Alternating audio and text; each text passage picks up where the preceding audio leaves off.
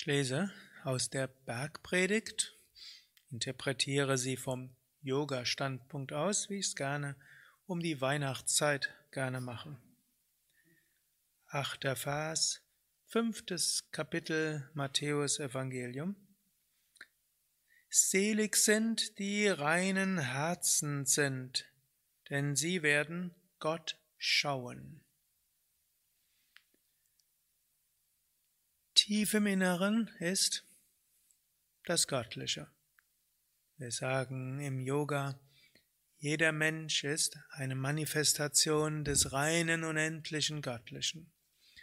Um uns herum ist überall das Göttliche. Eigentlich gibt's nur das Göttliche. Warum sehen wir das nicht? Weil wir einen unreinen Geist, unreines Herz haben. Ist so ähnlich wenn ich jetzt das vor mich tue, seht ihr mich nicht. Trotzdem bin ich weiter da. Wenn ihr mich sehen wollt, muss ich den, das Tuch wegnehmen.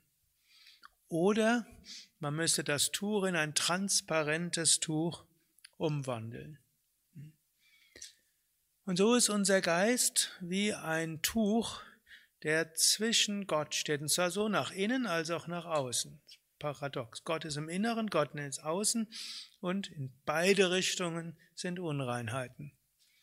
Was sind die Unreinheiten? Es gibt körperliche Unreinheiten, was wir zum Beispiel alles an schrägen Dingen gegessen haben.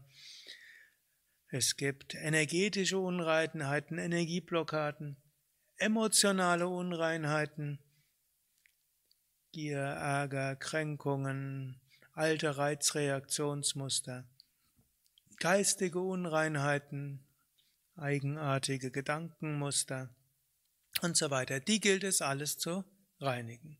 So gilt es, gesund sich zu ernähren, Asanas, Pranayama zu üben.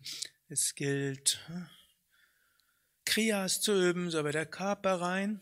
Und natürlich Pranayama, Mantras und längeres Halten der Asanas mit bewusster Konzentration und Atemtechniken damit reinigen wir die Nadis und die Chakras.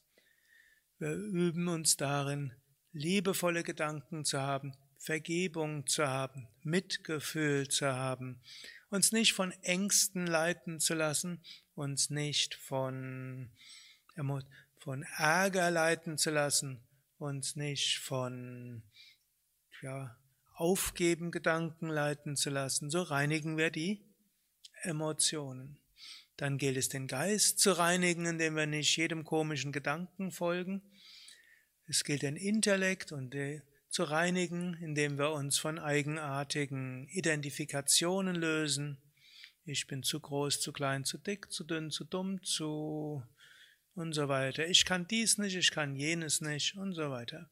Also lauter Unreinheiten auf der, im Yoga nennen wir es Vijnana Maya Kosha, Buddhi und Ahamkara.